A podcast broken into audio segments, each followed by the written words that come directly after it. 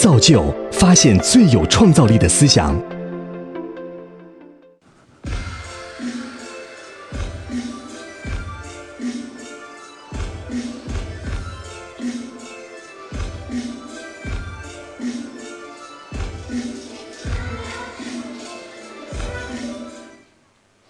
其实，刚刚大家在画面里面看到的那些场景呢，都是在我们生命中经常发生的这些场景。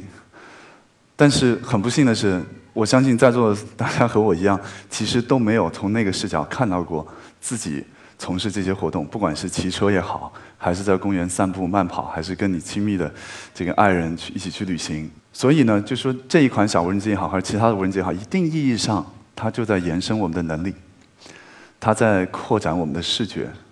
但大家去回想一下，六十年或者七十年以前，汽车是属于少数人的，对吧？当时的汽车很笨重、很嘈杂，呃，很昂贵。但是你试想到今天，不光是基本上所有的城市的人口都拥有一部汽车，更重要的是，它已经从一个你要去拥有的物件变成了一种服务，变成了一种 service，对吧？今天像 Uber 也好，还是这些打车软件也好。帮我们完成了我们想从点 A 到点 B 的这个任务。其实仔细去想，我们想要的真的不是一辆车，我们只是想能够自由的从点 A 到点 B 的这个移动。那像无人机也好像这些设备也好，它也会慢慢的变成一种服务。我想让大家跟我一起想象一下，当你回家打开电视，切换到一个频道的时候，你看到的是可能最左上角那个美国大峡谷的一个风景。但是跟你传统意义上的体验不一样的是，这不是一段事先录好的视频，一个电视节目，你看到的，就是此时此刻在大峡谷的那个那个风景。另外一点跟你现在看到的不一样的是，你对那个视角有百分之一百的控制权，你可以向左向右，你可以看前看后。其实到那一刻实现的时候，这些设备就是我们眼睛的延伸，是我们视觉的延伸。更神奇的是，可能这一刻我在大峡谷，下一刻我说我要去到阿姆斯特丹的街道，我就到了阿姆斯特丹，然后再下一刻我说我要去肯尼亚，在非洲大草原上，safari 去漫步，你就到那里。那等到这个东西被实现的时候，其实这个世界对于我我们来说就不再神秘了，我们和这个世界、这个物理世界的距离是真正会被拉近。然后让我很激动，每天晚上睡觉。之前都特别激动的是，这个现实离我们其实比我们想象的要近得多。可能在未来的半年到一年里面，像这样的服务就会进到我们每一个人的生活里。我想大家再扩张一下你的想象力。刚才我描述的那个场景是你视觉的延伸，对吧？就此时此刻，比如说你坐在台下，你能够看到美国的大峡谷，你能够看到欧洲的某一个城市。如果说，现实世界和虚拟世界的距离被彻底拉成零，这个世界又会是什么样？其实这个命题真的也离我们很近。为什么？因为大家可以回想一下，在今天这个社会里，我估计可能有百分之十的城镇人口醒着的十分之一的时间都在虚拟世界里，在干嘛呢？在打打游戏。其实游戏就是一个虚拟世界，包括你在网上看到的所有的这些。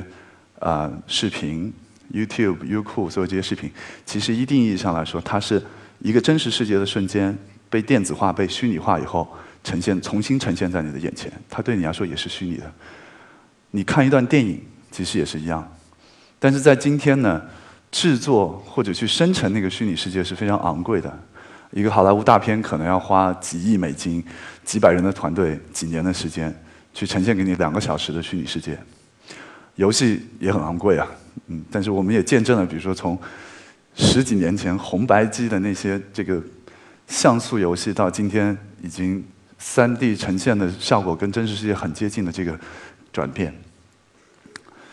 但我想给大家描述的另一个世界呢，是虚拟世界和真实世界完全没有距离。你的真实世界，你的虚拟世界看起来就跟真实世界一模一样。大家可能不知道，就是说我们人有五官嘛。我们在每天接受很多很多的信息，其实你有百分之七十八的信息是通过你双目获得的。眼睛是我们最重要最重要的传感器，它是信息量最大的。我们经常说一图抵千言，对吧？这是实实在在存在的数据量的浓缩。那么，当虚拟世界和真实世界变成一样的时候，其实有很多值得我们深刻去思考的问题。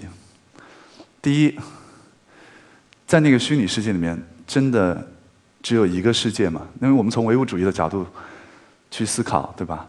现实或者这个物理存在是独一的，是唯一的。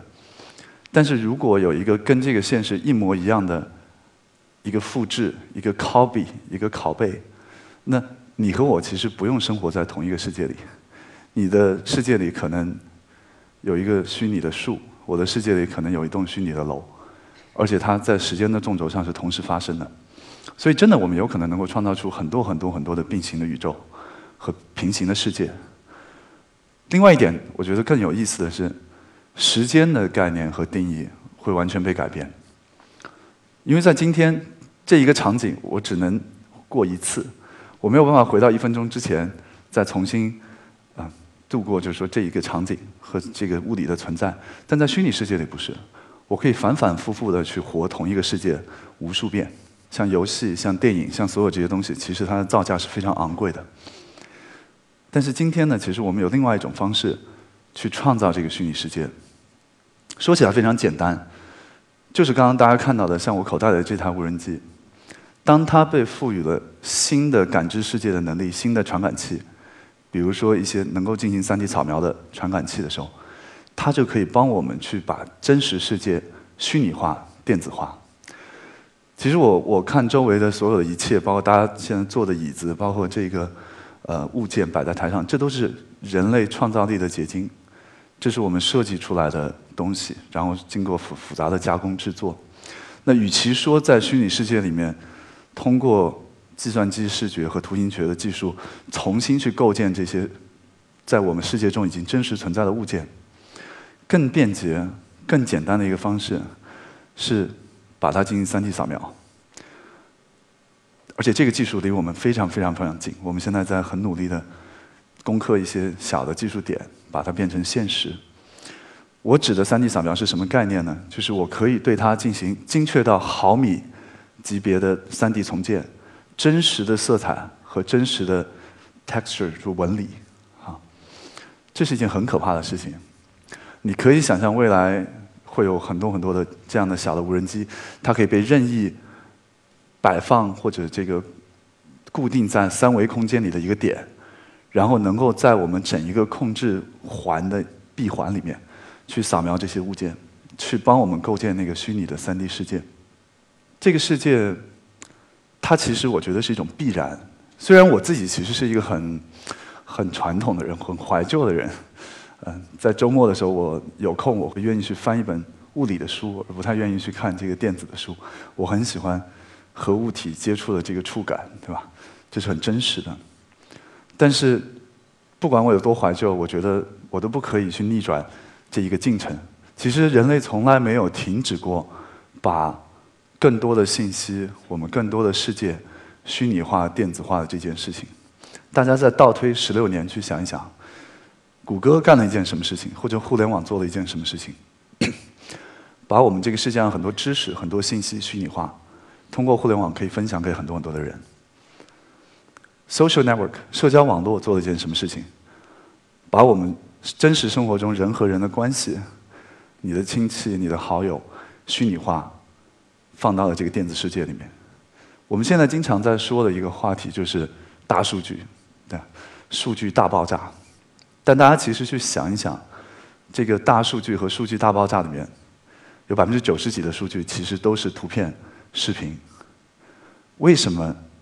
有这么多图片和视频视频的数据，为什么在座的每一个人，在手机之前可能都拥有过相机，然后现在你口袋里有一个手机，其实你用的最多的几个功能之一就是拍摄，去拍照，因为一定意义上来说，这些设备在帮我完成一个我们自己做不到的事情，就是我们记忆的延伸，因为此时此刻我在处理的是高清的数据，我看到的是。每一个人非常精准的这个画面，但是我的大脑没有办法储存这些数据，我的记忆永远都是模糊的。但如果我现在举起一个相机，拍一张照，那这一个瞬间就被电子化了，而且会永远被储储储存下来。所以为什么我说这个过程是不可逆的？但是在这个过程中，大家再去想，过去的一百六十年里面，就从相机被发明到现在，从人类的第一张黑白照片发明到现在，我们一直在捕捉二维的世界。每一张照片，每一段视频，其实都在捕捉一个二维的世界。视频为什么大家也看到，就是说，不管是在使用的频次上，还是在受欢迎程度，在慢慢慢慢赶超照片，因为。它储存的信息量，严格意义上来说要比照片多很多，因为你加了一个维度进去。这个维度是什么呢？就是时间。其实视频就是三十帧或者六十帧每秒在帮我们储存这个世界。但这件事情其实是挺不合理的，因为我们真实的世界是三维的，而不是二维的。那为什么在过去一百多年的时间里面，其实我们都还是在平面的二维的？捕捉我们生周边的世界，大家可以去想一想。我刚给大家描述的那个场景，就是当我们通过这样的机器人、这样的设备来进行 3D 重建的时候，其实我们是在三维环境里面记录这个世界，而且这个世界是可以重新融入进去生活的，至少替代掉我们的视觉来说。今天虽然像这个我口袋的这台无人机非常好玩儿，说实话比较不幸的一点是，大家其实没有那么多时间跟你身边、跟你周围的好朋友聚在一起去玩它。大家可以回想一下，上一次你跟同学们聚在一起是什么时候？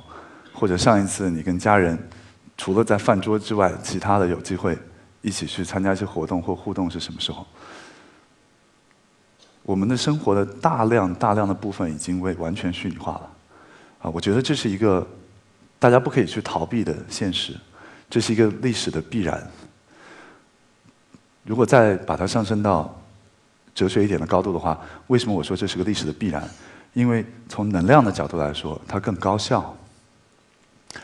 电子其实比起原子来效率要更高，移动一个电子和移动一个原子，其实效所耗的能量要更少。这个宇宙。有一个东西是守恒的，就是能量。所以我们在做的很多很多事情，包括我们在提升效率，我们在提升我们生活中的啊所有的这些物流啊这些设备，其实都是为了让能量更高效。虚拟世界里面去创造、去复制，是一个非常高效、耗能极少的一个过程。比如说，我把这个台上的摆设 3D 重建了以后，如果我要做一千个复制品，可能只是。一个毫秒的事情，但是在真实世界里面，如果我要做一千件这个东西，就算今天我们的工艺如此之发达，我们的流水线如此之成熟，其实它还是一个很漫长的过程。另外有一点，我觉得非常值得大家去思考的，继续跟我一起再想象一下哈，让你的脑洞再张开一会儿，是在那个世界里面，因为像这样的资源。或者这样的物资变得无限的高效，或者无限的便宜，你可以这样去想。从经济学的角度来说，我们的整一个社会关系可能会被重建。今天我们生活的这个时代，这个社会，我们的不管是政治体体系也好，还是我们经济体系也好，有一个很重要的原因，为什么它会被构建成这样？是因为资源有限。然后很多时候，其实权力等同于对资源的控制。因为对资源的控制，因为没有办法做到，比如说彻底的平等，所以其实很多人的创造力、很多人的想象力是被束缚的。但是如果我们真的进化或者进步到了一个虚拟世界里面，这些资源不再受限，每一个人你都可以自由的去创造、去发挥的时候，其实我觉得人类的精髓。啊，才能够真正的得到释放。我们去想一下，如果我是一台机器，我有什么？刚刚我已经提到嘛，我有五官，对吧？这是我最重要的传感器。我有到今天为止全宇宙里面最强大的处理器，就是我的大脑。其实，呃，之前有人算过，你如果把今天地球上所有的计算资源全部并在一起，差不多等同于十个大脑的运算能力。所以我有五官，我有大脑，剩下我就有我的这个我们叫硬力气，就是我的四肢。在今天这个时代里面，其实我的这些硬力气去左右回世界的这些东西，已经变得非常不重要了。如果 Uber 可以开到这个舞台上，那我其实不需要我的双脚。如果我可以通过其他的方式去控制电脑，我也不需要我的双手。其实现在大多数时间，除了我拿上拿起筷子来喂我自己吃饭以外，我的手的唯一作用可能就是摁我手机上的键盘，或者是去敲我电脑上的键盘。这就是已经我们跟这个世界沟通的方式了。当这些东西都被弱化以后，其实最后剩下来的是什么？最后剩下来其实就是两个东西，一个是我们的意识，这是我觉得人。最核心、最根本的东西，区别区别我们和动物的最核心的东西。第二个就是我们的感官，但是感官其实很容易被替代。那在今天，已经有很多嗯这些走在最前沿的研究成果，很有可能在未来的二十年里面，我们能够发明出这些 mesh 这些网络，能够直接连到我们的大脑，跳过我们的眼睛，跳过我们的鼻子，跳过我们所有的其他的感官。这是这是一个离我们又很近的一个科学前沿的现实，所以当我当我们的感官也被替代了以后，剩下的只有我们的意识。但是那个时刻，我觉得才是人真正变成可以主宰这个世界的主人的时候。在今天，大家经常会聊到的一个话题是人工智能和这个机器的崛起会不会替代人类？其实我自己还蛮悲观的，我觉得。如果按照我们今天的这种发展速度的话，真的有可能会替代我们。有一个很简单的道理，你去想，当这个地球上每多一个人的时候，他是一个个体，他和这个地球上其他的每一个人，你把它想象成网络里面的节点，是的连接是非常弱的，我们的沟通是非常低效的。如果我要把我脑子里面想的东西传达给大家，我必须找这样的机会站在台上，把我的思想先编编译成语言。然后通过我的声音传播给大家，然后你再去解译我的语言，再去重构我想要表达的意思。但是每当这个世界加一台电脑或者加一个计算单元的时候，它瞬间和这个世界上所有的电脑都连成一体。它可以瞬间分享任何任意一张图片。我现在脑子里面，比如说我想象出的一幅画面，我是没有办法高效的传达给你们的。我得描述出来，语言是我唯一能够跟人沟通的。方法，或者我把它画出来，这都是非常低效的方式。但是，如果我们可以打破人的感官的限制，通过意识之间的相连来沟通的时候，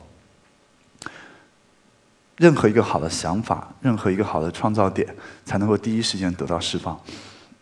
我在这里扯开一点，跟大家聊一个我自己亲身体验的一个事情。对，我在硅谷工作了很多年，然后回到国内，那经常有人问我说，硅谷。和国内的现在的创业环境有什么不一样？其实，在很多很多方面，基本上都已经完全一样了。我们有很好的教育体系，我们中国有这么多厉害的大学，每年产出非常多的人才。中国的资本市场也非常活跃，对吧？好的项目也能够融到钱，也能够去得到发展。但区别在哪里？区别其实在我看来，是在于这整一个劳动群体。因为硅谷在过去六十多年的时间里面沉淀了一大批人才，这些人才，他们理解什么叫去一个创业公司工作，他们理解一个疯狂的想法如何变成现实和在这个路上可能会碰到的所有的障碍，他们已经做好了所有这些心理准备。所以，当一个好的想法找到市场的切合点，它能够迅速被发展起来。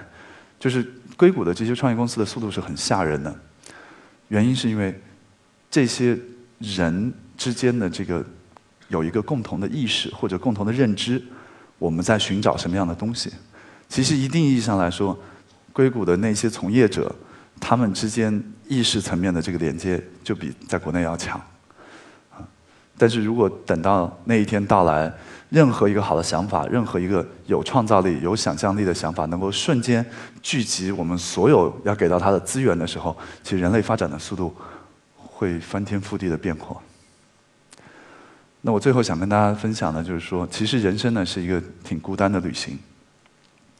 在这个旅程上，如果没有我们的家人，没有我们的朋友，没有我们的亲戚，啊，其实有些时候都变得没有办法忍受。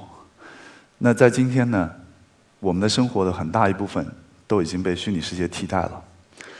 在这个虚拟世界里面，其实辩证的来说，我们变得不那么孤单了。因为任何一个时间，我都可以拿起我的微信，拿起我的聊天工具，跟我的好友连接上。但是同时呢，因为语言的贫乏，因为我们沟通的这个能力受限，所以我无法替代今天我的好朋友站在我旁边，我们一起去看，比如说美国大峡谷的这个壮观和伟丽。但是通过我刚刚给大家分享和描述的这些技术，可能在未来的一年、两年的时间里面，人和人在虚拟世界里面能够共享的信息，会有一个飞跃式的突破，我们的世界会变得非常不一样。